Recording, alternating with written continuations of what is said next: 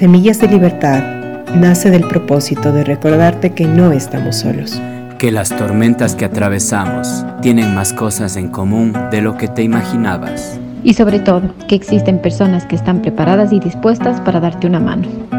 Semillas de Libertad es un espacio de plática, reflexión y aprendizaje mutuo. Donde trataremos temas muy importantes para apoyar el desarrollo del potencial humano.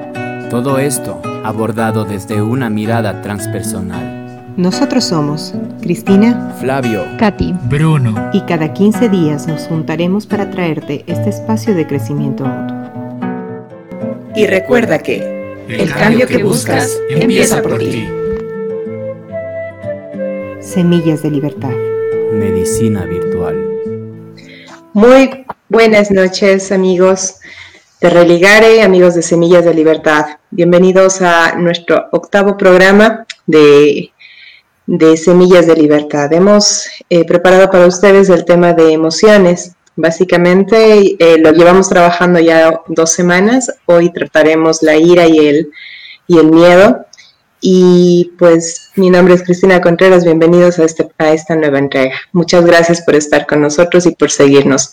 Eh, sé que ya tenemos, ya tenemos ciertos fans, seguidores que están, que están con nosotros permanentemente y les agradecemos profundamente su, su, conexión permanente con, con, este programa y con esta propuesta de trabajo terapéutico eh, un poco diferente. Doy paso con ello a, a mis compañeros, a Katy y a, Bruno para que se presente.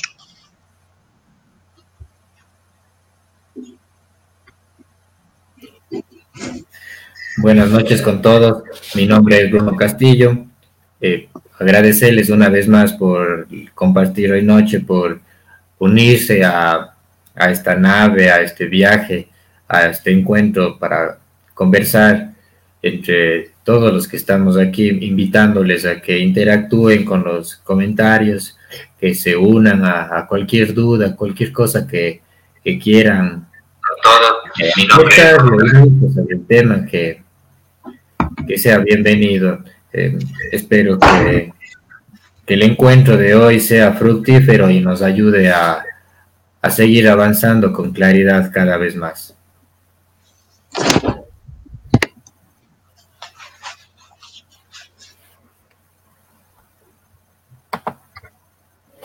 Buenas noches, mi nombre es Katy Drobo. Eh, para mí es un gusto poder compartir nuevamente con ustedes este espacio de crecimiento personal.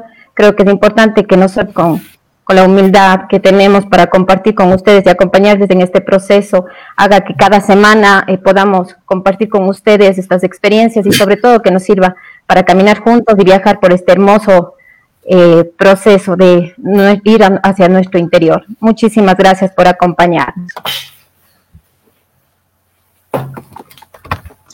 Bien, les recordamos que Semillas de Libertad es un programa que busca eh, apoyarnos, eh, apoyarnos y apoyarles en su crecimiento y su desarrollo personal y transpersonal.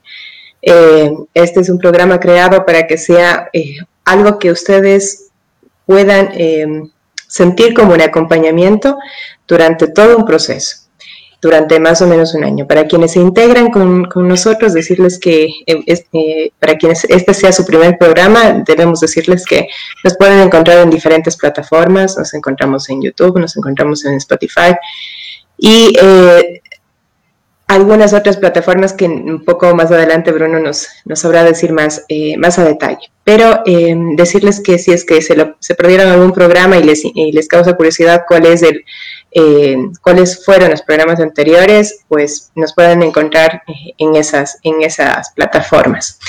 bien, el tema de hoy, que el tema que vamos a abordar hoy son las emociones. Y dado que, dado que las emociones en sí es un tema, un tema importante en el trabajo terapéutico, hemos, hemos decidido dedicarle tres programas. El programa anterior fue un poco un abordaje genérico de las emociones y cómo, y cómo obligarlas de arroparlas. El día de hoy nos vamos a centrar en dos de ellas. La primera que es eh, el miedo y, la, y el segundo que es la, el enojo. Vamos a abordar eh, estos dos temas desde, desde una perspectiva tal vez un poco diferente a lo que, a lo que estamos acostumbrados a escuchar. Y, que, quisiera que, que, nos demos ese tiempo para, para, escuchar y analizar cada uno de los, de los, de los aspectos que vamos a, a compartir en el día de hoy. Eh, vamos a tomar, vamos a tomar eh, las, como referencia la siguiente lectura respecto al miedo, la dignidad del miedo. El miedo es una valiosísima señal que indica una desproporción entre la amenaza a la que nos enfrentamos y los recursos con que contamos para resolverla. Sin embargo, nuestra confusión e ignorancia la ha convertido en una emoción negativa que debe ser eliminada. Me voy a quedar en ese principio, en, en, ese principio del miedo, en ese concepto del miedo. ¿Qué significa el miedo? Y me, me gusta mucho esta definición, por cuanto habla de una desproporción, ¿cierto? Es una desproporción entre la amenaza a la que nos enfrentamos y los recursos con los que disponemos. Eso a mí, a mi lectura, y ya, ya les vamos, a, a, a, saber qué es lo que, qué es lo que Katy y Bruno también nos, nos aportan, a mi lectura es un, siento miedo cuando sé que lo que tengo no logra abastecer aquello que está fuera de, fuera de mí. Por ejemplo, ¿no? Eh, si yo no sé nadar y, estoy en una piscina, pues siento miedo porque me puedo ahogar. Pero si soy un, un, nadador profesional, si gano, gano, gano concursos de natación, estar en una piscina o estar frente a una piscina no me genera, no me genera miedo. ¿Por qué? Porque sé cuáles son mis recursos. Entonces el miedo es nada más que una brecha entre lo que dispongo y la amenaza a la cual me encuentro. Esa es un poco mi interpretación. No sé cómo lo, cómo lo sientes tú, Bruno.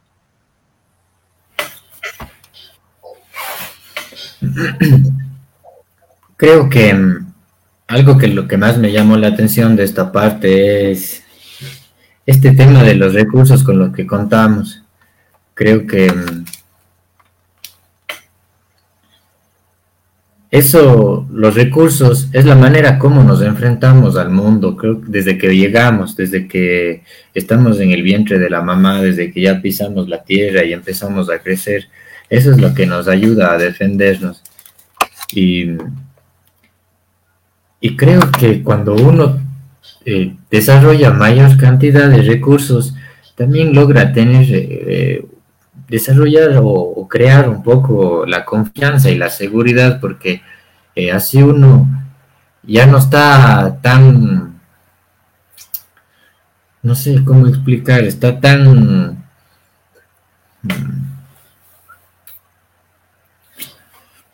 No sé, es como que está tan desnudo ante una situación, ¿no es cierto?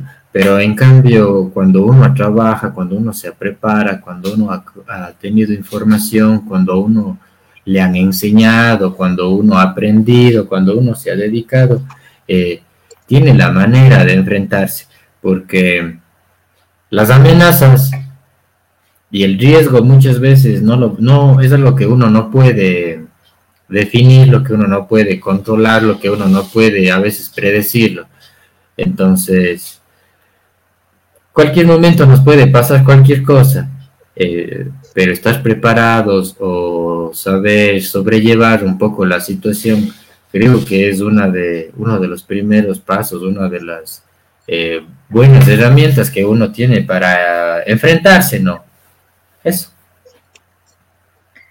Genial, Bruno, muchas gracias por tu, por tu punto de vista. Sí, ¿no? Al final del día los, los, los aportes, eh, los recursos con los cuales contamos hacen o marcan, marcan sustancialmente la diferencia entre nuestras reacciones, nuestras, nuestras acciones reactivas o, proactivas también, ¿no?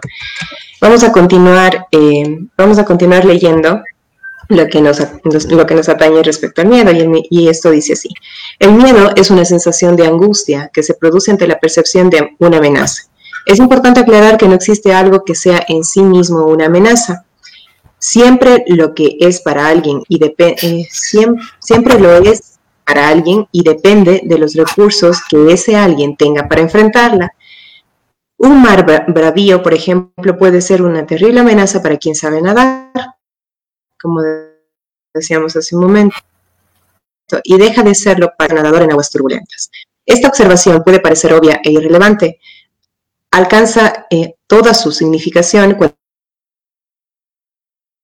se intenta comprender y curar el miedo. La reacción en cadena. Una respuesta incesante que los seres humanos producimos en relación a las emociones en general y el miedo en particular es que no solo las sentimos, sino que además reaccionamos internamente ante ellas y esto genera una segunda emoción, Solemos sentir miedo por algún motivo y a continuación de miedo podemos experimentar vergüenza, humillación, rabia, impotencia, etc. por tener miedo. Es decir, siempre tenemos una doble reacción.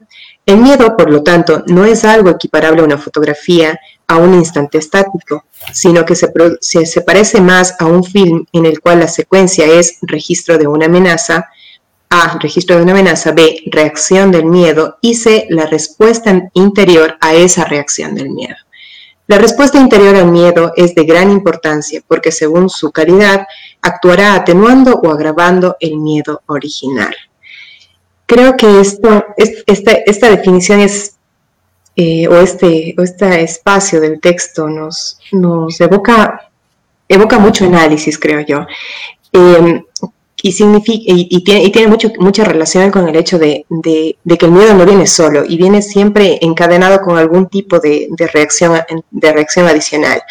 Eh, justo estábamos en una, en una reunión de, un grupo de autoayuda en el cual participo y hablábamos acerca del shock y decíamos que, por ejemplo, em, hay ciertos momentos eh, en los cuales sentimos que, es desbordante lo que la, que la situación que estamos, eh, que estamos pasando es nos desborda emocionalmente y nos quedamos paralizados. Esa es una respuesta netamente de miedo, que tiene, que surge en dónde? En el miedo. Y nuestra reacción es quedarnos eh, paralizados. ¿sí? Eh, esa reacción puede ser, en algunos casos, ¿no? No, siempre, puede ser una reacción de quedarnos paralizados, en otras ocasiones puede ser una reacción violenta, en donde no sabemos por qué reacción y, luego de ello no, entendemos de dónde salió, pero fue causa o fue producida desde el miedo, fue, salió desde el miedo.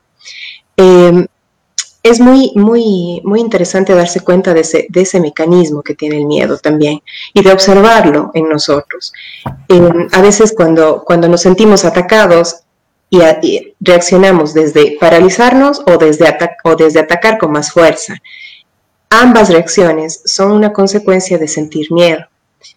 Em, en lo personal, en lo personal creo que es mucho más em, el miedo como tal, eh, es, es, un aliado, es un aliado estratégico, no es, no es algo a lo que hay que, eh, a lo que hay que evadir o, lo que hay que poner como en ese, en ese cajón, de, en ese baúl de los, de, los, de los objetos que no quiero reconocer ni ver, sino más bien hay que abrazar ese miedo. Es necesario abrazarlo y verlo, identificarlo, tenerlo presente, porque cuando no lo vemos se convierte en un, realmente en un, en un monstruo, en un, en un baúl que tarde o temprano va, a salir en, forma, en formas desproporcionadas. Lo que más nos, nos, importa en realidad son esas formas desproporcionadas con las que el miedo se va a manifestar una vez que se, una vez que se, se presenta en nosotros, ¿cierto?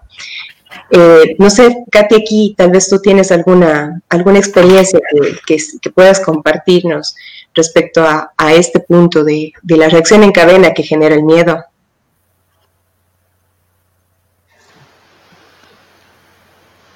Bueno, creo que justamente como, como comentas, ¿no? El miedo yo creo que no es algo negativo y nosotros creo que por las creencias que tenemos pensamos que es algo negativo, nos genera algo miedo, realmente nos, nos asusta, a lo mejor porque ya crecimos desde muy pequeñitos eh, pensando que ciertas cosas eh, tienen que ser miradas por el Creo que eh, el miedo es una reacción universal y que todos, todo el mundo en algún momento ha sentido este miedo. Y hay veces que nosotros reaccionamos justamente, como bien dices, Cris, eh, actuando eh, a la defensiva por el miedo que tenemos. Eh, sí, creo que he observado mucho y mm, he observado en otras personas, he observado en mí que hay, hay personas o que reaccionan realmente hasta violentas, justamente como que se ponen esa máscara por el miedo que tienen. Entonces creo que observar el miedo me permite generar, generar nuevos recursos para mirar la situación que tengo de la, adelante. Y tal vez me permite tomar decisiones y no solamente eh, de una manera como que eh, impulsiva, sino más bien nos permite tomar estas decisiones con una previa reflexión. Yo creo que es muy importante que nosotros nos observemos cuando nos causa, cuando nos causa ese miedo, por qué nos está causando ese miedo o, qué nos quiere decir. Eh, yo creo que una de las formas en las que podemos ver y observar ese miedo también nos va a ayudar a sanar heridas, a heridas y también nos va a ayudar a conocernos a cerrar ciclos, a liberar mi cuerpo de tensiones y mis pensamientos no me va, podrán boicotear, yo creo, y sobre todo cuando vamos, por ejemplo, a, tenemos un nuevo trabajo, una entrevista de trabajo, muchas veces creo que el mismo hecho de, que nos genera ese miedo, nos, como que, no, como decías, Cris, estamos en shock, en pánico y nos, y vamos, no sabemos qué decir, no sabemos cómo actuar. Entonces creo que es importantísima esa parte de poder observarnos más y saber identificar qué es lo que definitivamente nos quiere decir cuando nos sentimos ansiosos. Nuestro cuerpo nos dice mucho. Creo que cuando nosotros tenemos miedo, eh, genera nuestro cuerpo esa ansiedad, eh, eh, esa zozobra que justamente nos ayuda a identificar y que nos ayuda a tomar esas decisiones acertadas. Para mí creo que el tener miedo más bien nos pone como que en alerta y no es algo negativo, sino más bien deberíamos sacar provecho de, Perfecto, muchas gracias, Katy. Es sí, tal cual, ¿no? Eh, el miedo es un aliado, no es un enemigo. Y ahora justo en la siguiente parte del texto lo vamos a tratar. Creencias equivocadas en relación con el miedo. El miedo es sin duda una emoción universal. Todos hemos vivido esa experiencia. Y sin embargo nos vinculamos con él con un alto grado de desconocimiento e ineficacia. Ese desconocimiento se pone de manifiesto en la actitud de descalificación que las creencias culturales han generado, las cuales han convertido el miedo en una emoción indigna. Cuando se dice de, cuando se dice de alguien que no hizo tal cosa porque tuvo miedo, suele hacerse con un tono más o menos velado de descalificación y desprecio hacia esa persona. Si resumiéramos en pocas palabras la creencia social predominante sería, el problema es el miedo. Si usted logra no sentirlo, eh, si usted logra no sentir miedo hacia aquello que teme, verá que lo, que, lo puede encarar y realizar sin las dificultades que su miedo lo pronosticaba. El miedo es, por lo tanto, una emoción negativa, pura perturbación, y el recurso que le permita no sentirlo será de gran utilidad para que funcione mejor. Como consecuencia, un recurso al que se apela frecuentemente para no sentir miedo es la autosugestión. Yo no siento miedo, yo no, yo no tengo por qué sentir miedo. No, me no permitirse que esta emoción negativa me perturbe a la hora de hacer lo que deseo. Otras formas del desconocimiento y la descalificación se expresan en las populares frases, hay que vencer el miedo. No seas cobarde, no tengas miedo. El miedo es signo de debilidad. Los hombres no tienen miedo, etc. De todas ellas, la más descalificadora es no seas cobarde. equiparar miedo con cobardía es una de las confusiones que más daño producen, como, demostraremos más adelante. Tal como se puede comprobar, el núcleo de la creencia que hemos presentado es el problema es el miedo. Todo comienza allí, el miedo es pura perturbación. Hay que tratar por todos los medios de no sentirlo. Me quisiera quedar ahí para, para, abordar un poco, entonces, muchas veces, muchas veces he escuchado el, el, hecho de, decir si que no sientas miedo, que no, no, no es de cobarde sentir miedo, lo que dice ahí, ¿no? la creencia muy marcada es que es solo la gente cobarde la que siente miedo. Entonces, claro, sentir miedo es indigno, no está bien, no está correcto. Es que eres, si eres valiente, no sientes miedo. Yo como que le daría la vuelta, ¿no? Eh, realmente, sinónimo de valentía, ¿qué sería?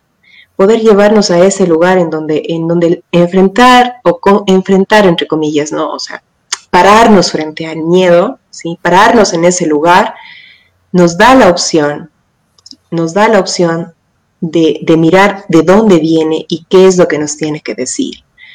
Entonces, la, valentía no viene de, negarme que, siento miedo, sino viene de más bien reconocerlo y poder tener, el, y tener justamente el valor de pararme frente a él y decirle, bueno, vale, estás aquí, te siento y qué es lo que me tienes que decir. cuando somos capaces de hacer ese, ese tránsito, ese, esa vuelta de hoja, ¿no? Evitar, de, evitar sentirlo y nos lo permitimos, podemos dar, dar giros muy importantes en, nuestra, en, nuestra, nuestro, crecimiento, en nuestro crecimiento personal. ¿Por qué? Porque nos volvemos capaces de superar nuestras propias, nuestras propias dificultades. Eh, a, nivel, a nivel personal, yo creo que, yo creo que me, he visto, me visto sujeta, o sea, día a día, diariamente, eh, al practicar diariamente esa, esa, esa mecánica de, observar mis propios miedos, de no desconocerlos, incluso, incluso ratificarlos frente a otros y, y no, sentir, no sentirme mal por ello, me ha permitido eh, tomar acciones más concretas en mi día a día. Eh, por ejemplo, este mismo programa. Este programa surgió de una idea de hace varios años en los cuales yo, yo eh, escuché, escuché un programa que me gustó mucho, que me parecía que ah, me aportó mucho en ese momento de mi vida y yo dije, algún día voy a hacer esto. Lo primero que vino a mi mente fue miedo. Lo primero que vino a mi, a a mi, a mi cuerpo en realidad fue miedo miedo de, bueno, Cristina, ¿y cómo lo vas a hacer? Eh, esto está muy difícil, no, ¿qué vas a compartir? ¿Quién te va a querer escuchar? Y todas esas ideas que venían a mi cabeza para decirme, no, no lo vas a poder hacer. Y ahí viene el concepto que, que, decíamos hace un momento, ¿no? Eh, el miedo al final es una brecha, es un gap entre, entre lo que tengo, los recursos de los, con los que cuento y lo, y lo, que, y lo que quiero, quiero alcanzar también. Entonces, muchas veces nos quedamos frenados en, en, nuestros anhelos. ¿Por qué? Porque sentimos que esta brecha es extremadamente grande y no, no, nos da, no nos damos cuenta de que podemos dar pasos para acortar la brecha. En ese tiempo yo sentía que, sí, había una brecha entre, entre lo que quería y lo, lo, que anhelaba y lo que, y lo que en realidad estaba, estaba en ese momento a mi haber, en lo que en realidad tenía como recursos. Sin embargo, me di la opción, me di la oportunidad y me formé para ello. Lo que quiero decir entonces es que el reconocer el miedo me permitió, el reconocer mis miedos, mis inseguridades en ese momento, me permitió tener una opción para actuar sobre aquellas cosas que hacían que la brecha sea tan grande. Y que me dieron el valor para poder tomar la iniciativa y plantear esta propuesta y buscar y buscar esos medios para que para que otras bueno llamar un poco al universo para que para que se unieran otras almas y encontré otras almas hermosas que, que se unieron a este proyecto. Por poner un ejemplo sí pero esto es aplicable a nuestro día a día todo nuestra, toda nuestra vida puede funcionar de esa forma si somos, si actuamos desde, desde observar, desde mirar el miedo ya no como un enemigo, sino como un aliado, un aliado para nuestro propio crecimiento. Ahí, Bruno, quisiera, quisiera que nos cuentes tal vez alguna experiencia, algo, tuyo, algo que, algo que, que, en algún momento sentiste como, como esa brecha grande, ¿no? Esa brecha entre, entre, entre lo que tenías y lo que, y lo que sentías que querías alcanzar y cómo la, y cómo la superaste. Eh, voy a dividir en dos partes de eso. Creo que Justo pensaba en, un ejemplo que creo que nos pasa a todo el mundo, es iniciar un trabajo.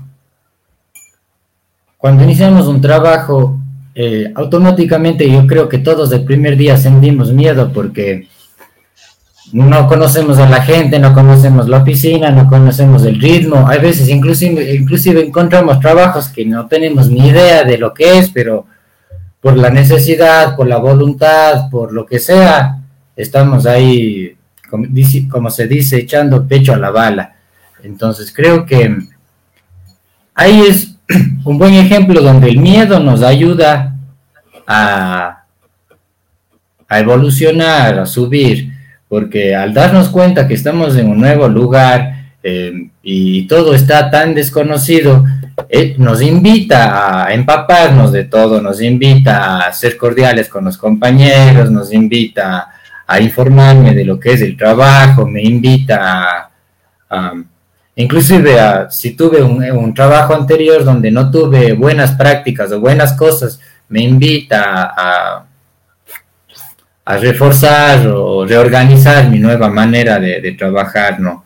Entonces, ese, yo creo que es uno de los ejemplos más prácticos. A mí al menos me ha pasado muchas veces. La primera vez o el primer día que voy a un trabajo, es una tensión, es una emoción, es un miedo, pero eh, en vez de que eso me, me paralice y me haga, me, haga que no pueda avanzar, más bien todo lo contrario, lo, lo he utilizado para eh, sentir esa alerta, esa alarma, para activar nuevas cosas. Y eso pasa en la naturaleza. El peligro en, la naturaleza, en los animales que vemos que sirve para sobrevivir, para eh, subir, para alcanzar.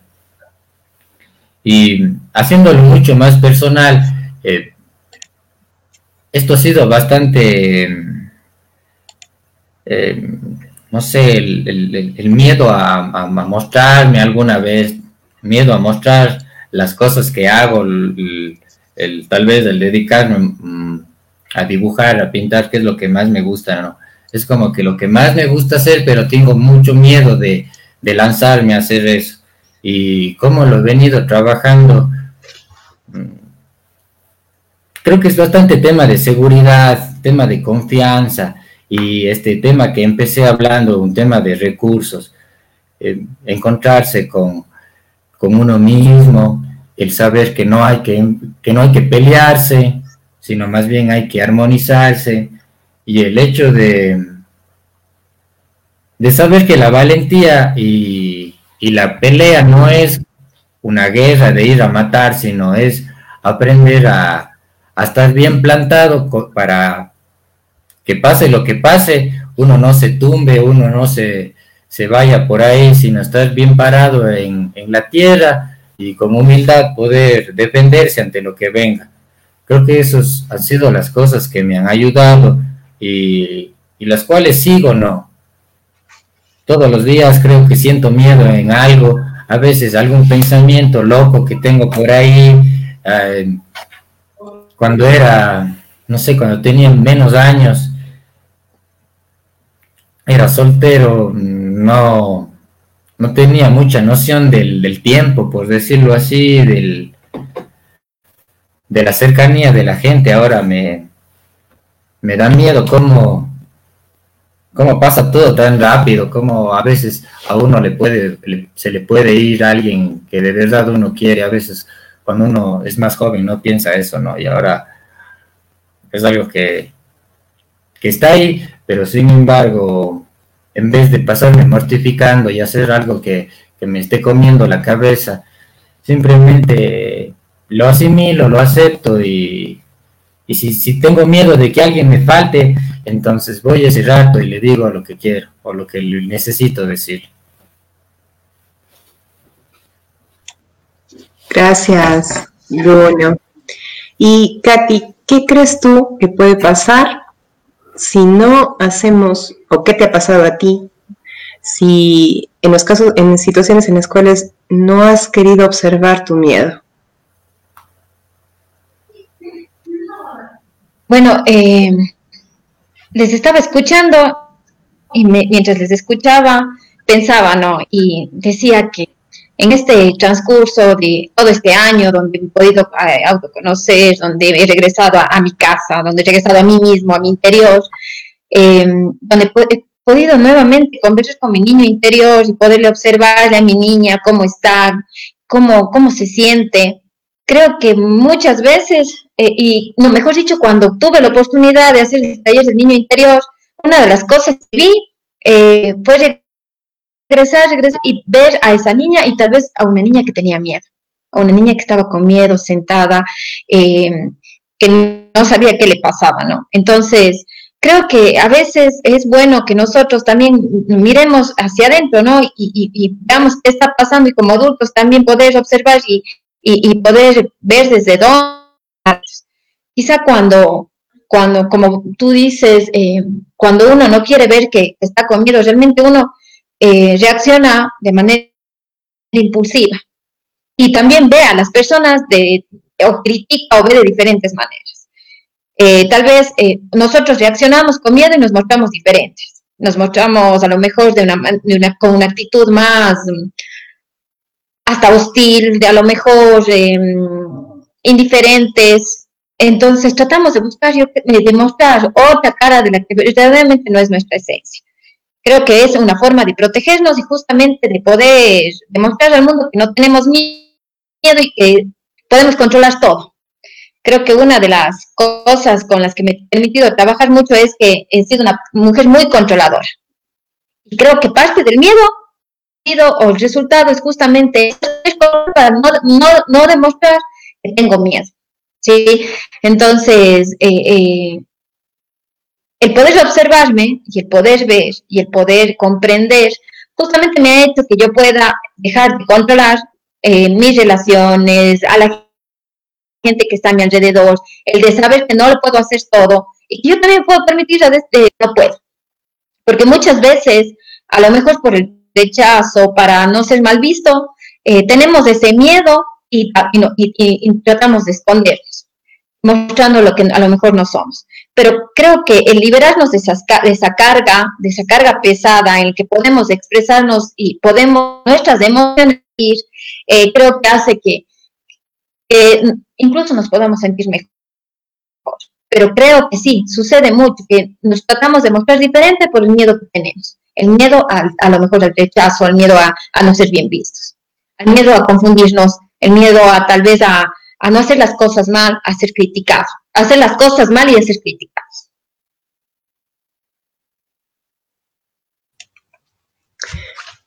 Gracias, Mikati. Creo que eh, tal vez complementando, no completando, complementando eh, lo, que, lo que nos has podido compartir, cuando, cuando el miedo no es reconocido, cuando el miedo no es aceptado y abrazado, no se va. No hay forma en la que yo pueda huir de, mi, de mis miedos. Estos tal vez en ese momento me da la pseudo sensación de que de que no lo siento y no lo quiero sentir y se quedó ahí, pero siempre en algún momento aflorarán bajo determinadas condiciones. Y es, y es lo natural, porque nuestra, la evolución, la evolución humana va hacia eso justamente, hacia el hecho de, forzarnos, llevarnos, eh, empujarnos a esas situaciones que, que, nos obligarán a evolucionar y a crecer. Eh, bueno, en lo personal, eh, a, mí me, gusta mucho una, una, frase que, que, publiqué hace un, hace un tiempo, eh, en la que digo que no, que, que, no puedes huir de ti mismo, no hay forma en la que, te, en, la, que, en la que pongas, más, pongas más distancia o no puedes poner em, distancia de ti mismo, lo que puedes poner es distancia de, de, de, las personas, de los objetos, de los países, pero no hay manera en la que tú puedas huir de ti mismo. Y ese huir de ti mismo es huir, es intentar, es una, es una, es una mentira interna de intentar escapar de aquellas cosas que te aterran y que no tienes eh, en ese, y que, y, aquellas que no quieres enfrentar, que no quieres em, reducir esa brecha o ese gap que está entre las dos. Em, eso eso es, eso, eso es, eso es muy importante eh, de, tener presente en cuanto, en cuanto al miedo. El miedo se le abraza, no, no se le huye. Ahí eh, tengamos, tengamos esa, esa premisa, ¿no? Es un aliado, como, como nos dice René, es un aliado, es un, es un, eh, es un amigo, no es un enemigo. Y también, ojo, ¿no? El miedo, el miedo, como mencionaba Bruno, es un punto es un, es un elemento súper importante para nuestra supervivencia. Si no sintiéramos miedo, tampoco podríamos cubrirnos o protegernos. Si, si, no sintiéramos miedo y estuviéramos en un, abismo, diéramos de paso y nos matamos. Eh, el miedo está también como una alerta y un sensor de protección. Así que es importante, es importante tomarlo también, tomarlo, tomarlo muy en cuenta y abrazarlo. Vamos a seguir con nuestro segundo, nuestra segunda emoción, que, que es eh, que el día de hoy vamos a recoger con, con ustedes, que es el enojo. Y dice, el enojo que resuelve. El enojo es, en esencia, un remanente de energía que está destinado a aumentar nuestros recursos para resolver el problema que nos produce el enojo. Sin embargo, al no saber cómo canalizarlo, termina convirtiéndose en un factor que daña aún más la situación a la que nos enfrentamos. Por esta razón es fundamental, es de fundamental importancia conocer de qué está hecha esta emoción y aprender a transformarla, a transformar el enojo que destruye en enojo que resuelve. ¿sí? Quisiera quedarme con esta parte inicial que dice, el enojo es en esencia un remanente de energía, remanente de energía destinado a aumentar nuestros recursos para resolver el problema que nos produce enojo. ¿Cómo, cómo, te, suena, ¿Cómo te suena a ti, Katy, esta, esta definición? Un remanente de energía, es decir, enojarse está bien.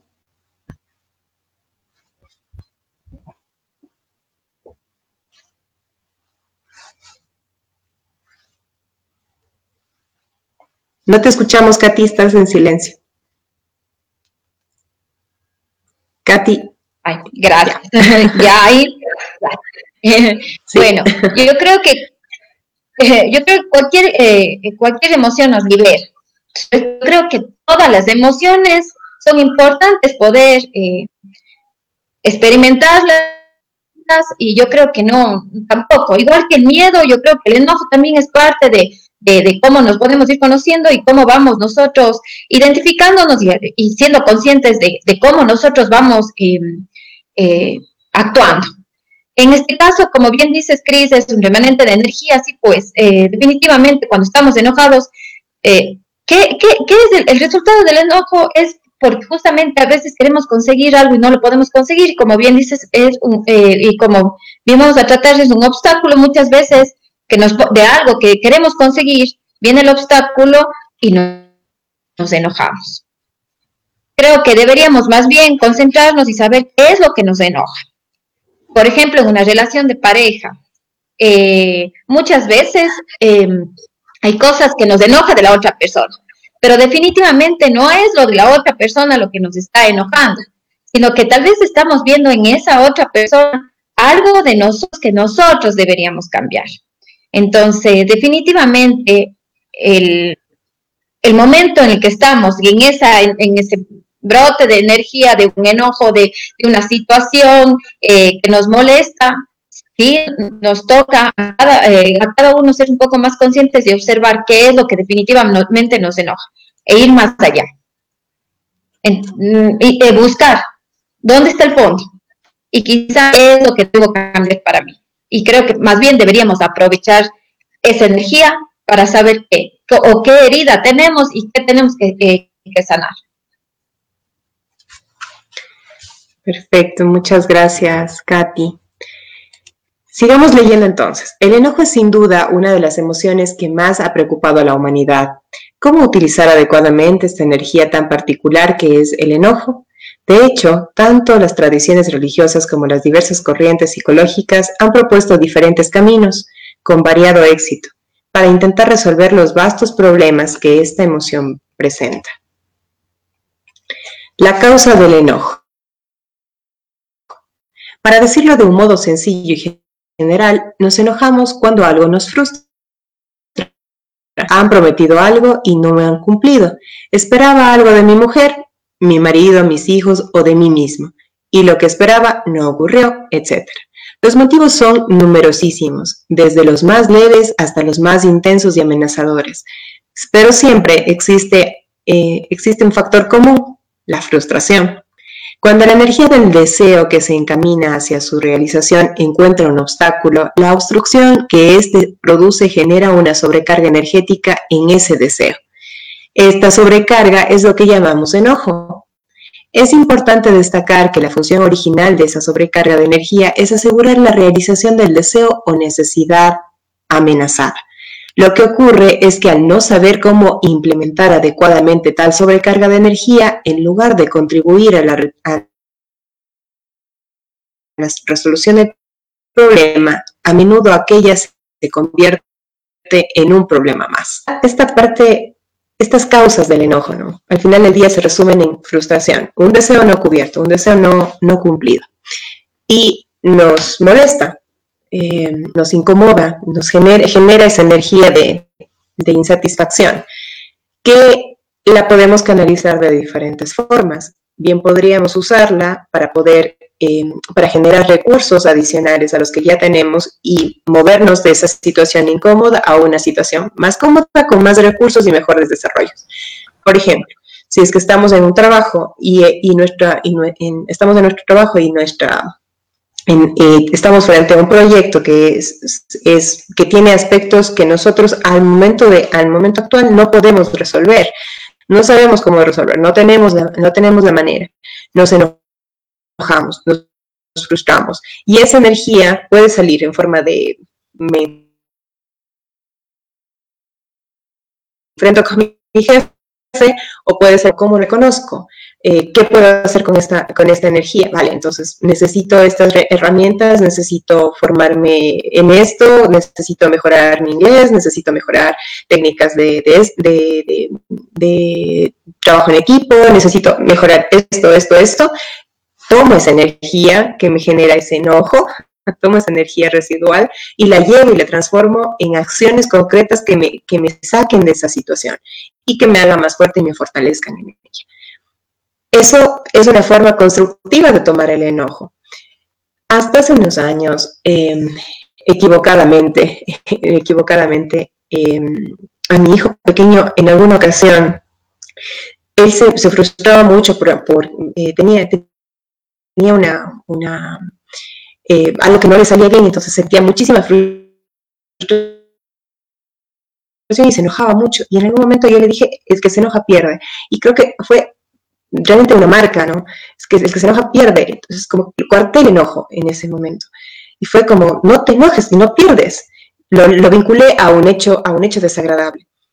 Luego me costó mucho eh, el, tratar de desvirtuar esa creencia ya atada a, ese, a, eso de perder, igual enojarse, ¿no? Si estás enojado, pierdes.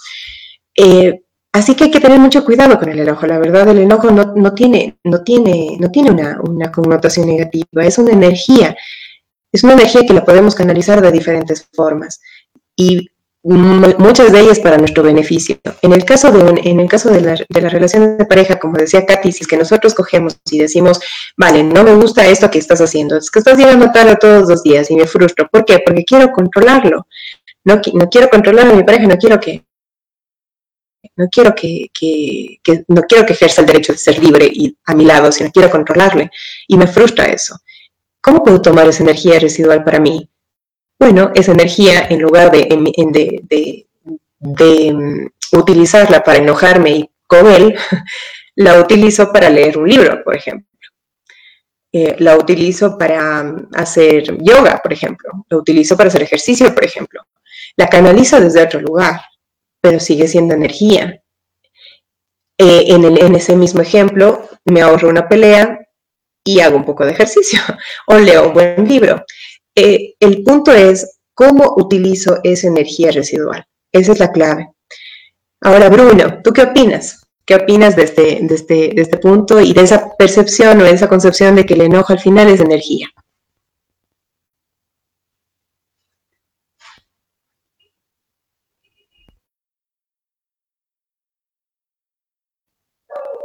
Micrófono, micrófono.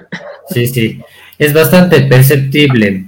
Creo que mm, todas las personas que, nos están, que están escuchando, que estamos participando de esto, eh, han sido testigos de que cuando uno tiene iras, enseguidita siente esa euforia dentro del cuerpo, como eh, esa energía crece, así, en otras palabras, dichos, ¿no? Que la sangre hierve, que tengo la sangre en el ojo. Y entonces, básicamente es, eso es lo que nos da, ¿no es cierto? La ira nos da o el enojo nos da esa, esa chispa, esa explosión, esa bocanada que nos, nos, nos va a ayudar a, a tratar de, de responder ante una amenaza también que sentimos, porque a la larga, a la larga el, en el cuerpo, químicamente el enojo lo que hace es eh, liberar ciertas sustancias como la adrenalina que nos pone en un estado de, de guardia, pues nos ponemos en guardia, ¿no es cierto? Entonces, básicamente eso es lo que nos da el, el enojo. Una de las cosas que yo veo, soy que también he sido testigo, es de que esto del enojo es como que una respuesta, una, como una chispa de energía que nos ayuda a resolver, o sea, que da una respuesta corporal, pero muchas veces eh, responder de la manera, una manera corporal o confrontativa eh, ya no es, la, no es la solución. Entonces, creo que bastante importante que es el trabajo con el, con el enojo es saber que nos da esta fuerza primitiva, pero ya no somos unas personas primitivas o ya no nos resolvemos las cosas de manera primitiva. Entonces, también es importante saber que esta energía primitiva la debemos eh, enfocar, utilizar a nuestro servicio para que eh, ya trabaje eh, a la altura, ¿no es cierto? Entonces, si yo estoy frustrado porque, no sé, pues hoy día eh, quise, quería comer cualquier cosa, ¿no es cierto?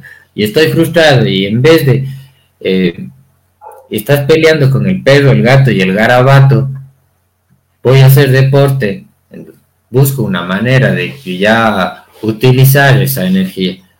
Entonces, eso, creo que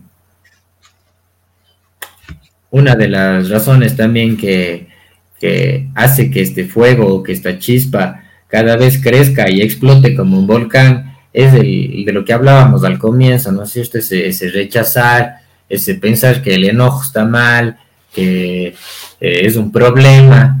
Entonces, muchas veces también es como estamos tapando, tapando, tapando hasta que llega un punto donde eso explota y, y a veces, muchas veces es peor porque ya es como cuando explota un volcán, no, hay horario ni fecha en el calendario, eso pasa cuando tiene que pasar y muchas veces eh, sorprende a la gente, eh, coge situaciones de, vulnerabilidad y cosas así, más o menos yo casi siempre eh, tengo esa analogía del volcán, del fuego con, con el enojo, porque es, es algo muy bonito, es algo como digo, esa energía, ese amor, ese fuego, pero eh, también puede causar mucho, muchas cosas cuando está descontrolado.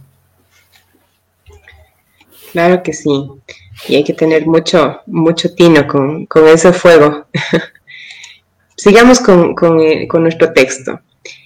El problema se produce cuando la reacción es adecuada para una batalla cuando la reacción que es adecuada para una batalla la extendemos al resto de las situaciones en las que debemos enfrentarnos a un impedimento que nos frustra. Muchas personas efectivamente tienen la tendencia psicológica a imaginar que sus frustraciones, de la índole que sean, se deben a la influencia de una voluntad adversa, bien de una persona o bien del destino mismo, que se opone a sus propósitos. Dichas personas están muy expuestas a vivir crónicamente enojadas y resentidas. Además de las tendencias psicológicas e individuales, existe otro factor de naturaleza filosófica existencial que consiste en la concepción, consciente o inconsciente, de que cada uno tenga cerca del sentido último de su vida y de la vida misma. Y yo, si yo creo que la vida es, en esencia, una eterna batalla en la que quien gana sobrevive y triunfa, y quien pierde es extinguido, mi objetivo último será ganar y viviré en esa atmósfera emocional de guerra continua.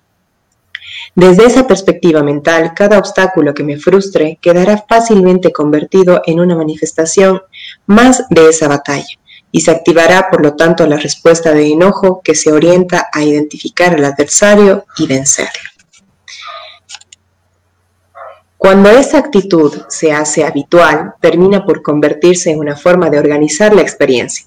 Alguien que vivía de acuerdo con este modelo me comentaba que al iniciar cualquier relación con otras personas, lo primero que se preguntaba era, ¿quién es mi enemigo aquí?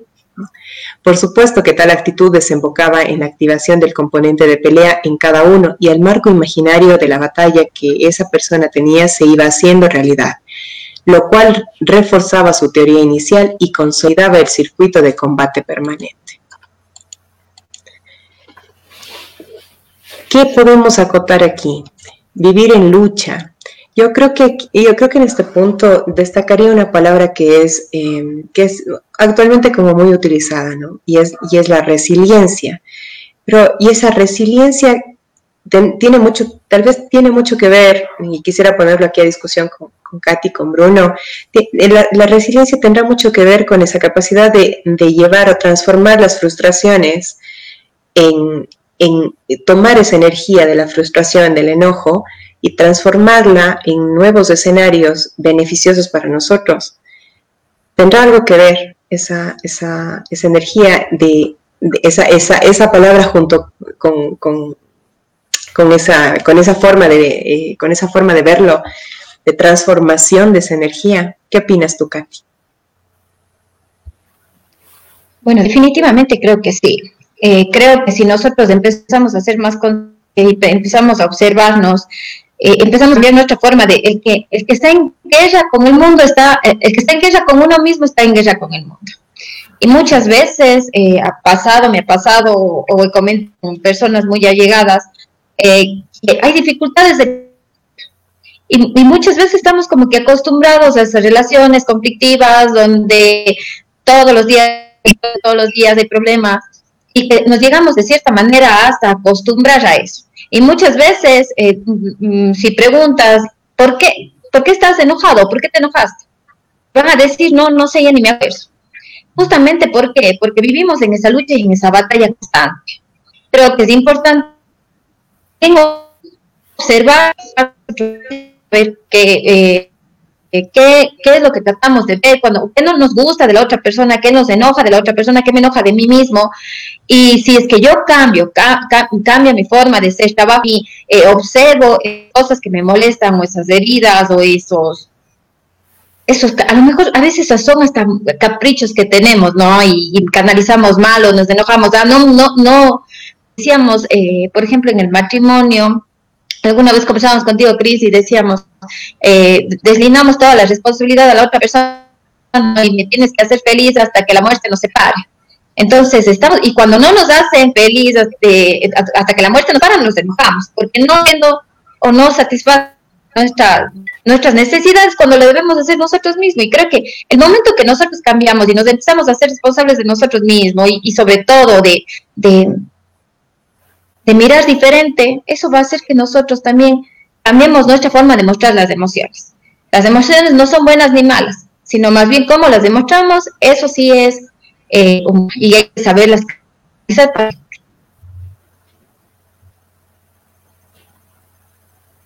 Katy, te quedaste congelada. gracias, gracias, Katy. Eh, Sí, como, como, una, como una acotación antes de, de, escucharle también, escuchar también a Bruno. En el tema de la transformación de, de esa energía de enojo en, recursos, en desarrollarnos. Yo creo que, yo creo que a veces como que suena muy, muy etéreo, ¿no? Como, como muy conceptual de hablar de que el enojo, de que transformar la energía y tal. Bueno, yo eso en la vida diaria, ¿cómo lo vivo? ¿Cómo lo hago, Cris? O sea, ¿cómo lo hago, Katy? ¿Cómo lo hago, Bruno? Que, creo que nuestros amigos también, también buscan esos, esos tips de que de, en la práctica ante, ante X situación cotidiana, cómo transformo ese enojo en, en, una energía a mi favor y no, y no, en, no en mi contra o en contra de, de, seres que a lo mejor quiero también y amo y, contra los que puedo eh, desfogar, desfogar esa, esa, energía de manera, de manera destructiva. Eh, una forma muy, muy, muy, muy básica, digamos, pero que suele ser muy útil eh, y, que, tal vez en muchas, muchas ocasiones o muchos de ustedes lo, deben haber escuchado, es esto de contar, ¿no? Cuenta hasta 10. Entonces, cuenta hasta 10. Y, y, el, y, el, contar, ¿por qué? ¿Por qué? ¿Por qué el contar? Porque el contar nos, nos, nos ayuda a, a, contener la emoción, dicho de otra manera. Si, si se fijan, cuentan y respiran, ¿no? Y, a veces contamos respirando, eh, contamos nuestras respiraciones. Y eso ayuda sustancialmente a serenarnos, a, a serenarnos y a hacer abrir un espacio entre el estímulo que recibimos y la respuesta que damos. Algunas veces yo em, me, gusta explicar, ¿no? Que, a veces en terapia o, en talleres, que, lo que marca la diferencia en, en, nuestras relaciones interpersonales es solamente el espacio, en el, el espacio que nos damos para nuestras respuestas. porque los estímulos pueden ser los mismos, ¿sí? Este es, este es el estímulo y, puede ser siempre el mismo, o sea, siempre mm, mi marido eh, no lava sus, no lava los platos como dijimos, dijimos que, tenía que, lavarse, o sea, o, no hizo tal actividad, o no, no dijo lo que tenía que, lo que supone que tenía que decir. Ok, el estímulo sigue siendo este. Pero nuestra respuesta, si nuestra respuesta está así de cerquita, si nuestra respuesta está súper cerca, es una respuesta reactiva no, estamos, no tenemos tiempo, no hay espacio entre, entre el estímulo y la respuesta, entonces termina siendo como un, como un golpe, ¿no? Es como, ah, me golpeaste y, ta, o sea, como en el boxeo, recibí uno y, y di otro. Pero si es que yo tengo el estímulo, que puede ser el mismo, pero yo logro observar y sostener mi emoción, sostener mi enojo, ampliar el espacio, puedo tener una respuesta diferente. Puedo darme tiempo para tener una respuesta diferente. Y la respuesta diferente no significa que desconozca mi, emoción. Puedo seguir sintiendo enojo, pero lo puedo hacer desde otro lugar, desde un lugar más, eh, más sereno, desde un lugar más adulto, ¿sí? El niño, el niño herido es el que reacciona eh, en esta distancia, ¿sí? O sea, y el, y el, adulto es el que, es el que reacciona, es el que logra poner una, una distancia entre el estímulo y la respuesta. Entonces, si es que si es que noto, si es que noto ya en el día a día, ¿no? Si noto que, mi pareja, mi, compañero de trabajo, mi hijo, eh, tiene ganas de discutir, ¿sí? Ahí está el estímulo, ¿no? Tiene ganas de discutir y me pincha con algo, y pincha con algo, ¿sí? Y dice algo que, que, que normal o habitualmente sabe que genera en mí alguna reacción. Si es que yo puedo sostener mi enojo, mi frustración, ¿sí? Si yo la puedo sostener, es decir, respirarla, ¿sí? Sostener es respirar mi, emoción. Estoy enojado, me la respiro. No es que me pasa el enojo, pero me respiro y me da espacio para contenerla.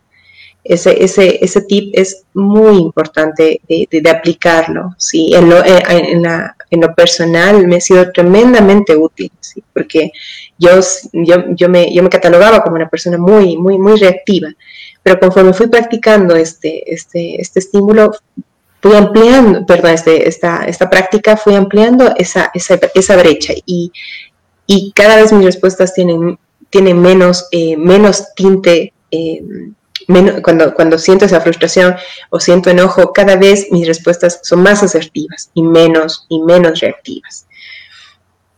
Eh, no digo que, que, que, siempre lo consiga, pero, pero en lo personal ha sido tremendamente útil. ¿Sí? Ha sido tremendamente, tremendamente valioso.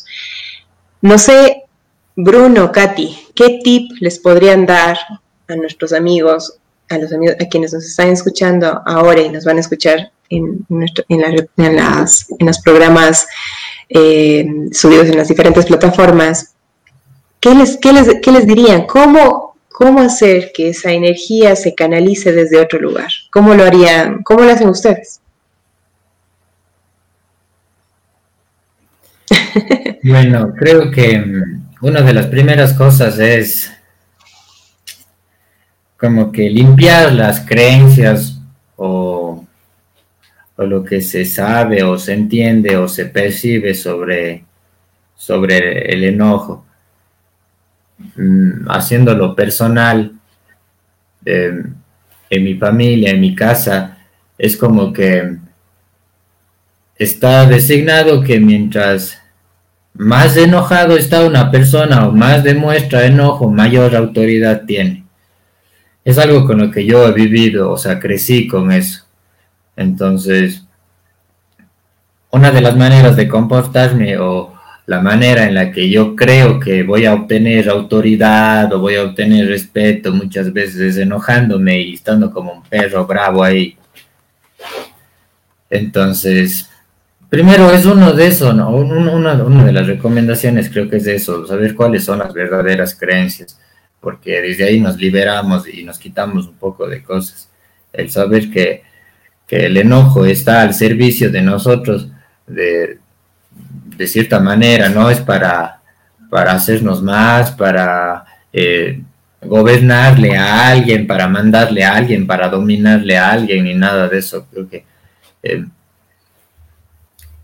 cada quien tiene su propia relación con las emociones y entonces eh, creo que sí es importante clarificar las, de dónde viene la creencia, de dónde esto y por qué reacciono así en mi casa, en mi familia, en mis ancestros, en todo eso. Y mm,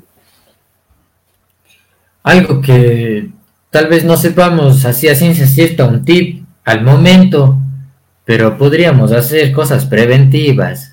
Creo que muchas veces eso a mí me funciona. Eh, en lo personal, como digo, yo, yo tengo, en, estos tiempos me he estado encontrando de frente con el enojo porque es algo con lo que debo trabajar mucho. Y, y me he dado cuenta que en vez de esperar a que la olla se llene para que explote, mejor me voy vaciando poquitos a poquitos, así, ejercicio, hacer lo que me gusta, eh, respirar, meditar. Mmm, uno ya es, esto es, em, trato de, que los ejemplos sean personales porque no les podría dar una receta exacta, sino más bien lo que yo creo que se ve, sería es que cada quien eh, se, dé esa búsqueda con, el enojo para ver de dónde viene, qué es lo que es verdad, qué es lo que eh, me han hecho creer, lo que yo he aceptado, y también buscar esas maneras preventivas. Em, por ejemplo, a mí una de las cosas que más, más, más así me, tranquiliza y me, mi terapia para el enojo es jugar fútbol. Es algo que seis meses ha sido muy difícil porque no he podido por esta, esta, esta pandemia. Eh, entonces, por ejemplo, yo espero, con ansias, o esperaba con ansias cada semana los miércoles que iba a jugar fútbol porque eh, no esparcía todo mi enojo, toda mi testosterona, todas mis hormonas, toda mi locura y todos los gritos, porque era el lugar donde hacerlo. Entonces, eso me aliviaba, o ya me tenía los siguientes tres, cuatro días mucho más tranquilo, em, hacía lo que le gusta, porque eh, en carne propia también sé que no hacer lo que a uno le gusta le frustra. Entonces, darnos ese tiempo, y así no hemos tenido la bendición de hacerlo profesional o todo el tiempo, hacerlo un espacio porque ese es nuestro. Y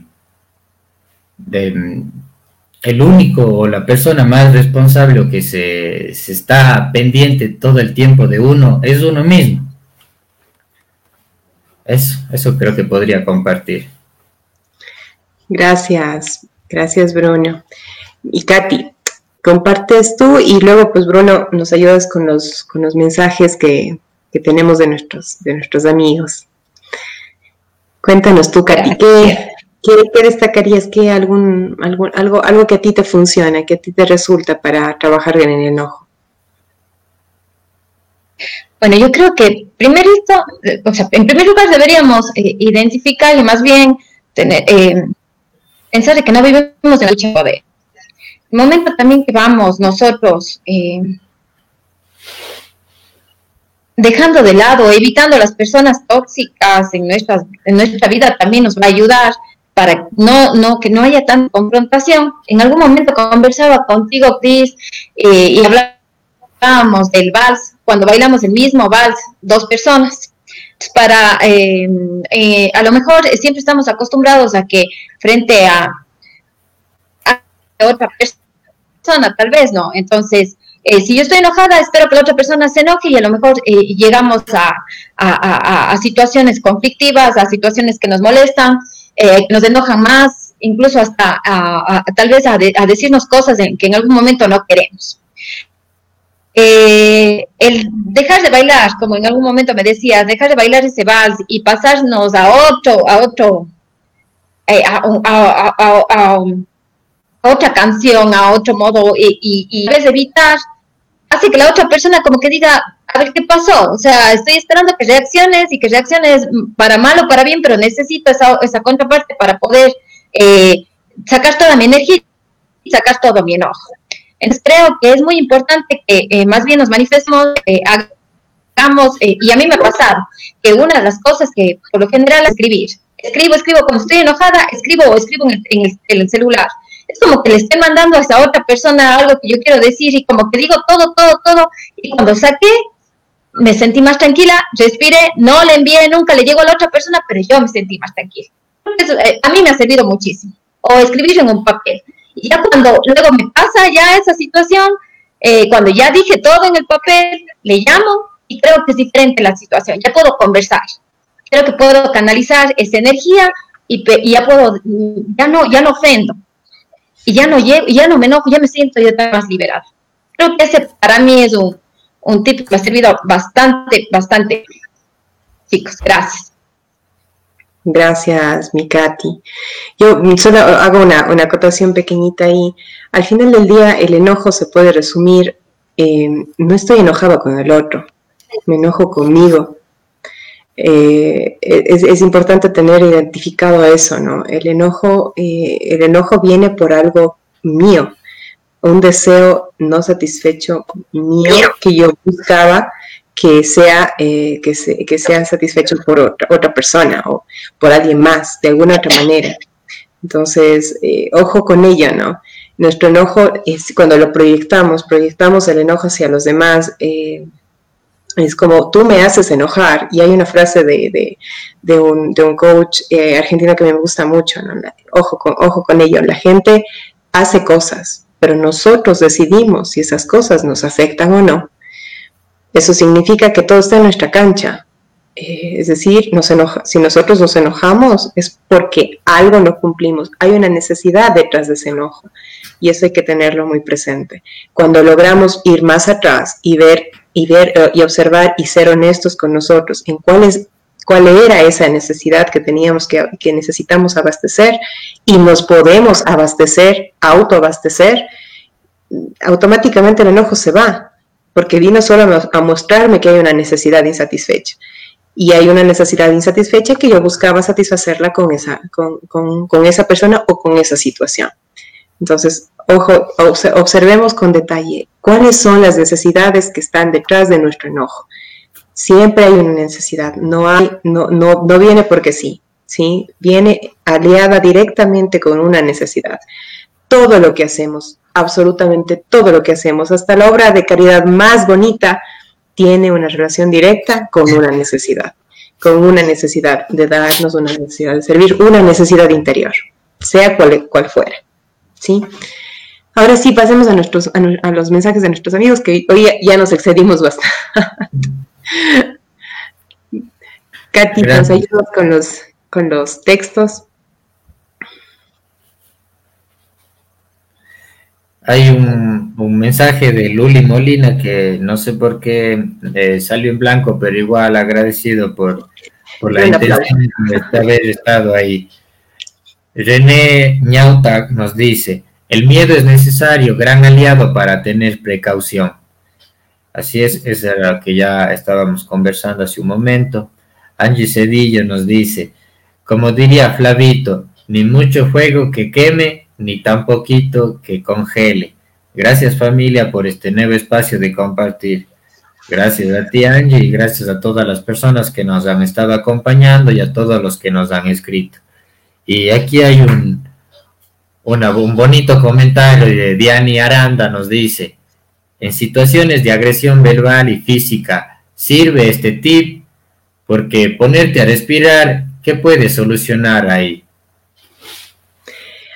Ahí, a ver, Diani, Diani muchas, muchas. Para interrumpirte, hay otro, hay otro comentario de Diani mismo, leo y abrimos la respuesta.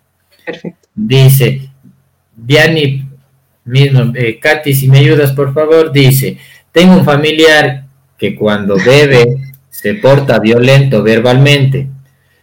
Me sobrepasa el miedo cuando eso sucede y me da miedo que llegue a los golpes. ¿Qué podría revisar de la razón de mi miedo? Bien, pues bueno, Diani, muchísimas gracias primero por compartir, eh, por, hacer esta, esta pregunta que creo que mucha gente le, le, interesaría, o sea, le, vendría súper bien tener una, una respuesta al respecto. Eh, a ver, los, los, los problemas no se resuelven al mismo nivel en el que se generaron. ¿Sí? Eso es, eso es, un, eso es un planteamiento básico de, eh, tanto a nivel terapéutico como, como en la vida misma, ¿no? Un problema nunca se resuelve al mismo nivel. Si hablamos con una persona violenta, ¿sí? si, hablamos, si hablamos de violencia, o hablamos de violencia tal vez psicológica o verbal, y, y, tenemos, tenemos eh, o estamos sujetos o estamos expuestos a ese tipo de, a ese tipo de, situaciones que vienen, a ese tipo de estímulos que vienen de otros. Aquí lo estamos abordando más bien desde la conciencia, desde nosotros ser conscientes de nuestro propio enojo, ¿no? En ese escenario, eh, la persona que es violenta debería ser consciente de su, de su enojo y respirarlo pero en, en, este caso estamos, estamos eh, entendiéndolo como que yo puedo ser el, la persona en la, cual, en la cual él o ella explote su ira, ¿sí? o, o, arroje su ira. Y, eh, y, esa ira puede estar incluso manifiesta no solo verbalmente, no solo, no solo expresada de forma verbal, sino también de forma, de forma física. Entonces, ahora, ¿qué hago ahí? Cuando digo que los problemas o las dificultades no se solucionan al mismo nivel en el que se originaron, significa que si la persona es violenta y yo llego también con violencia, lo, ¿qué, creen que, creen, ¿cuál creen que sería la reacción? Más violencia, ¿cierto? Eh, eso eso, eso se, se, vuelve, se vuelve una guerra campal. Cuando uno de los dos eh, actores es, es violento y, ejerce, y ejerce una relación, una relación de poder en donde, en donde hay una persona acá sobre la que siente que tiene cierto, cierto poder y puede actuar con violencia verbal o física, la posición acá no le permite, no le, no le va a permitir, o muy difícilmente le va a permitir subir a este mismo nivel y más, y más aún subir a un nivel acá. Claro, ahí, la, como, tú, como tú bien dices, Diana, la respirar no me va a servir porque lo que yo necesito es protegerme de ese espacio. Entonces, primero ser consciente de que estoy sufriendo agresión, de que estoy, de que, de que estoy expuesta a una agresión física o verbal. Ser consciente y si es que puedo salir de ese entorno, hacerlo porque la otra persona, si no tiene, si no tiene la conciencia y el interés de, hacer un manejo y un, trabajo con su enojo, eso eventualmente me va a afectar a mí. Y eso es un signo de mi propio, de mi propio cuidado. ¿sí? Si es que yo estoy ante una persona violenta, puedo reaccionar con, violencia como lo, hacen, como lo hacemos, lo hacen naturalmente en los, los, animales de la naturaleza, lo actúan así. Ante el miedo, ante ver amenazada su vida, reaccionan y actúan. Y por eso también el enojo es una, es una fuerza vital. Pero no puedo, no puedo estar, si es que esto hablamos de una relación, por ejemplo, de pareja, y, y, acá hay una persona violenta y acá hay una persona que, una persona que, que sufre esa, esa violencia, quedarme ahí para, o, tratar de, equilibrar y ponerme en el mismo nivel de la violencia no me va a ser mejor. No es una relación que me construya. Es un entorno en donde es preferible salir. Eh, eso ya es, son conductas que, más bien eh, si, se, si, se hacen, si se hacen críticas, claro, lo, que, o sea, si se, si, si se, si se mm, manifiestan de una manera, de una manera eh, eh, arraigada, pongámoslo así, ¿sí? permanente, eso ya, es una, eso ya es conductual y es una relación más bien de tipo codependiente, que, es, mm, que funciona como una adicción. Entonces, tiene otras características. Lo que nosotros hemos abordado en el programa ha sido más bien cómo, cómo entender nuestras emociones y el enojo como una emoción natural. Pero acordémonos, ¿no? El miedo dijimos que tenían reacciones en cadena. Una de las reacciones en cadena es la agresividad y esa agresividad manifiesta a veces de manera verbal o física incluso. Una persona con miedo actúa así, pero no porque yo le tenga compasión, tenga compasión de su miedo, voy a permitir que, su miedo me haga daño a mí, física o emocionalmente. Entonces, ojo con, ello que hay, que hay que también saberlo distinguir. Si hay agresión, no es un entorno, un entorno para mí es mejor, y no, sé cómo salir, es mejor, es mejor buscar ayuda lo mejor es buscar ayuda para poder salir de ese entorno, si es que vamos hacia allá, ¿no? Si es que hay, un, hay, un, hay una persona que, en esas condiciones reacciona de esa forma, lo más sano es, eh, buscar ayuda para, salir. porque no es una, es una conducta que va para peor, siempre va para peor. Eh, no, no se soluciona por sí sola, ni tampoco se soluciona con confrontamiento o en el mismo nivel. Eh, espero haberte aclarado bien y la, la, inquietud y, a todos a todos quienes nos están acompañando también haberles, haberles aclarado un poco la inquietud de que, de que no tiene que ver con eh, lo, que hemos abordado hoy ha sido más bien algo muy holístico en función del enojo como una emoción, que todos lo tenemos, que todos, que todos presentamos, que todos manifestamos. Em, ya conductas agresivas que, que, nacen más bien del miedo ya tienen y, tienen, y tienen un comportamiento más eh, como permanente, es algo conductual y permanente, eso tiene otra connotación y, otro, y también algo, de, algo más de profundidad. Eh, ah, tal vez chicos, ustedes quieren aportar algo respecto a lo de, a lo de Diani, a la consulta de Diani.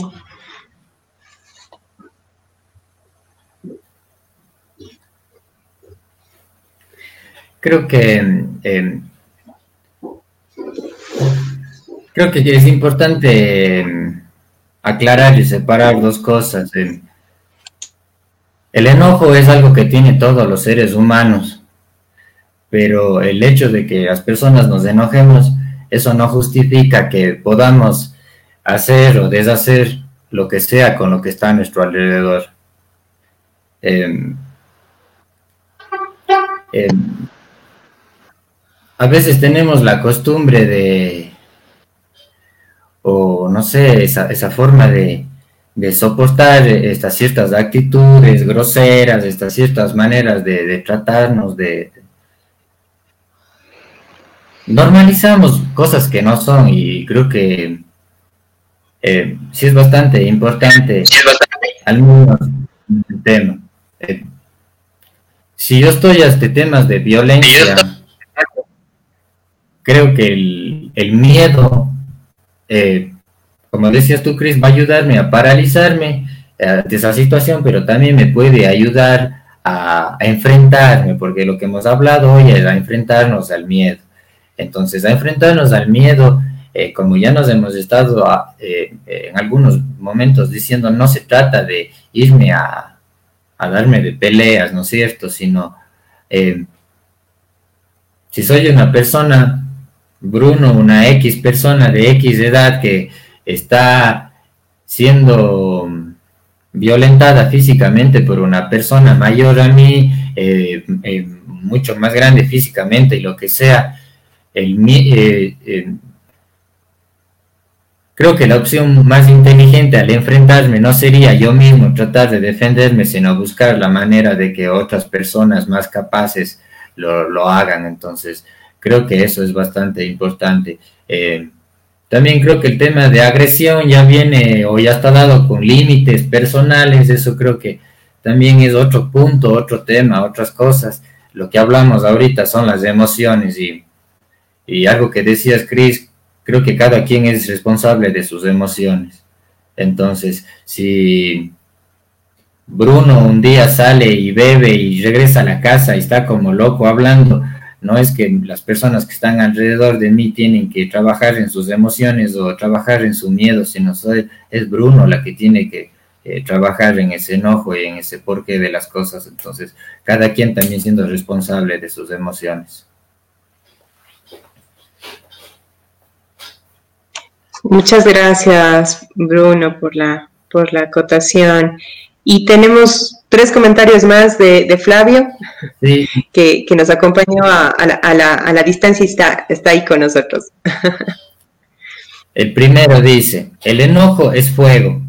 Puedo utilizarlo para buscar ayuda o para denunciar al agresor o para tener el valor de alejarme. El siguiente dice, respirar nos ayuda a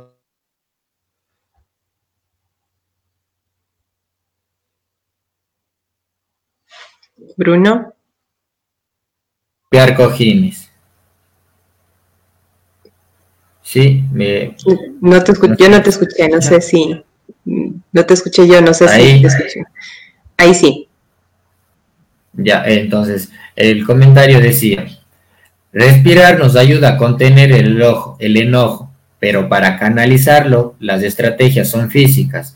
Eh, poniendo entre paréntesis un ejemplo, golpear cojines. Por ejemplo, es lo que dicen el siguiente, entonces, eh, más o menos, eh, eso es lo que dice mi hermano, ¿no es cierto? Que la respiración me ayuda a poder equilibrar mi parte interna, eh, regularme eh, internamente, pero eh, puedo exteriorizar o, o, también hacerlo de manera, de manera externa, como por ejemplo esto de los cojines o lo que yo decía del fútbol, que para mí de verdad es algo que me gusta bastante y también se ha convertido en una terapia porque me ayuda en, en bastantes cosas. Y Diani Aranda nos manda un gracias, gracias y un y un dedo para arriba y más bien gracias a Tidiani, gracias hermano Flavio, gracias a Angie, gracias a, a René, a Luli y a todas las personas que han estado acompañándonos, que han sido parte de, de este nuevo encuentro, de esta nueva entrega de Semillas de Libertad. Y esto es un gusto para nosotros compartir con ustedes. Sí, amigos, muchas gracias por, su compañía. Hoy, hoy nos hemos excedido con, con 20 minutos más, pero bueno, espero que, hayan merecido la pena y que se hayan llevado una, un, aporte, un aporte importante de, de, este, de este lado, ¿no? Em, como para cerrar, Katy, ¿qué te llevas hoy?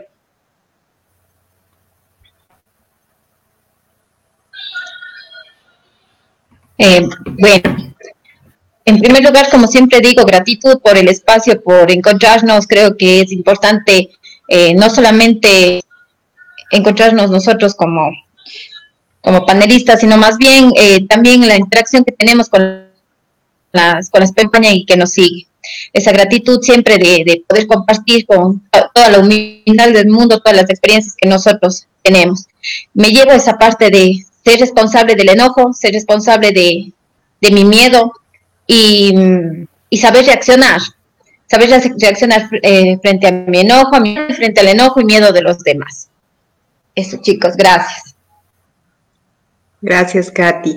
Bruno, ¿qué te llevas hoy? Hoy, hoy me ha dado como que una nueva curiosidad de, o una nueva así sensación de encontrarme y estudiar de nuevo las emociones, en especialmente las que veo que me faltan trabajar. Eh, asimismo, con eso eh, quiero compartir el,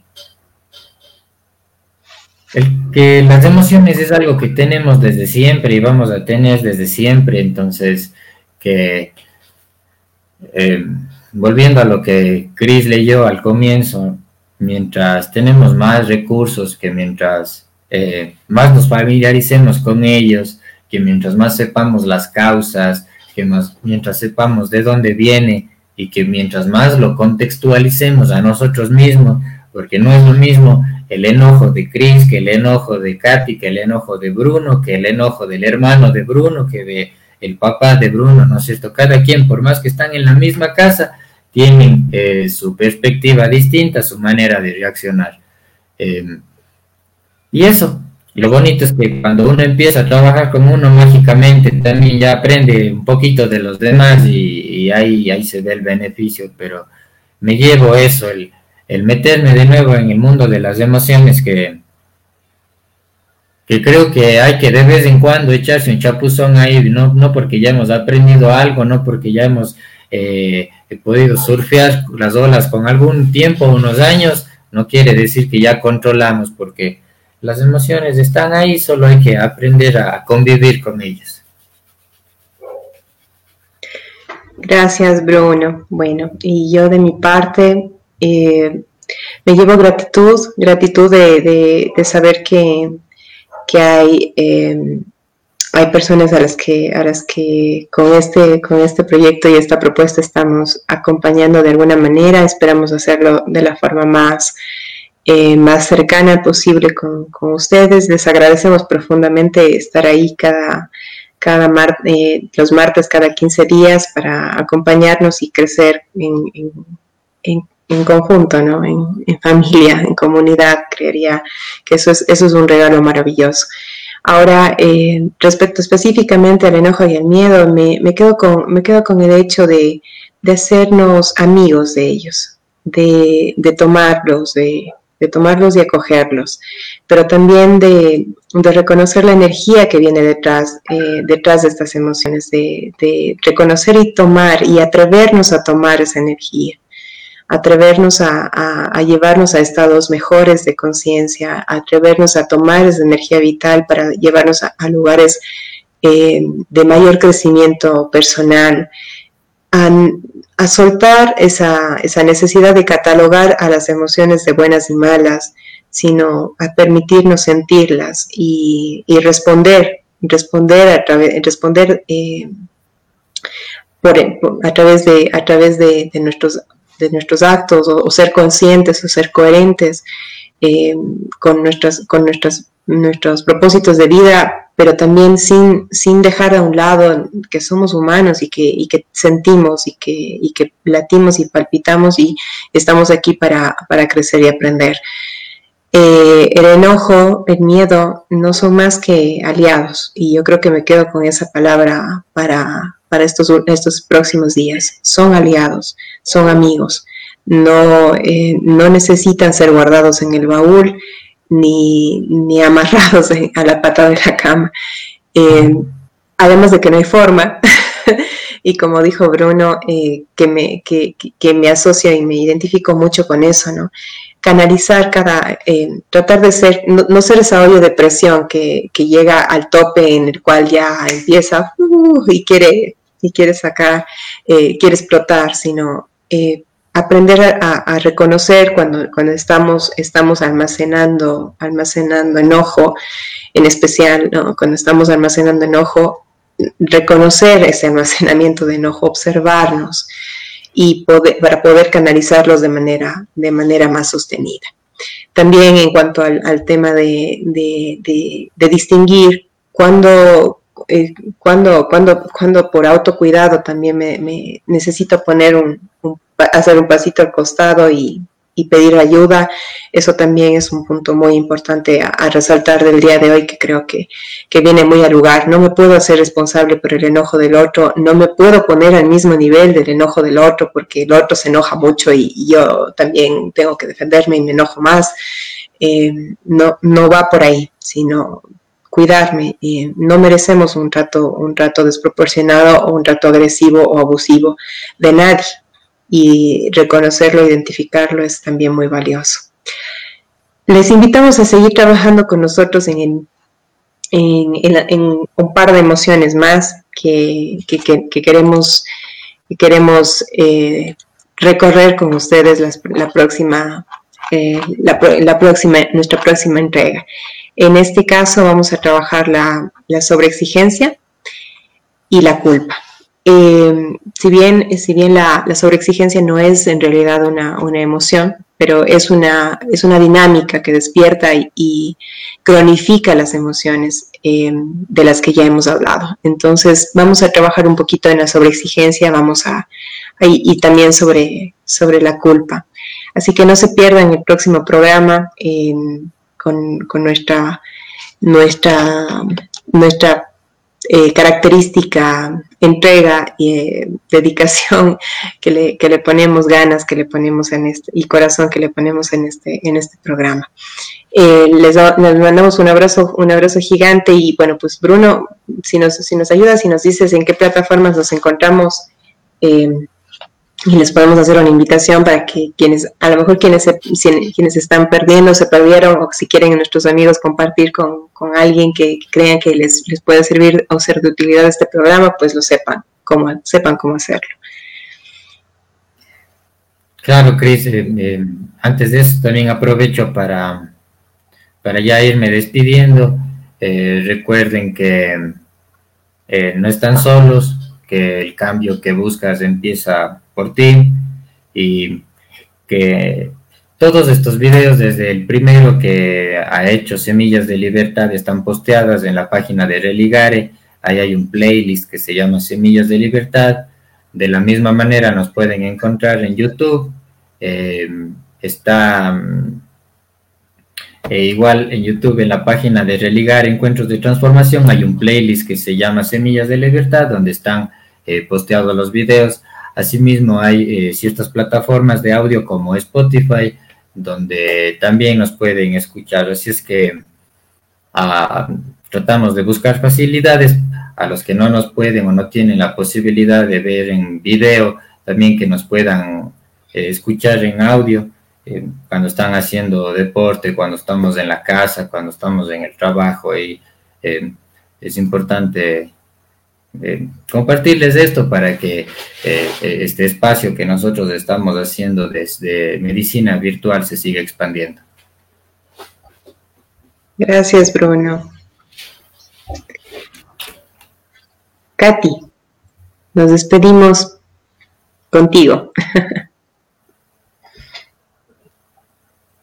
Muchas gracias, gracias por este espacio a todos.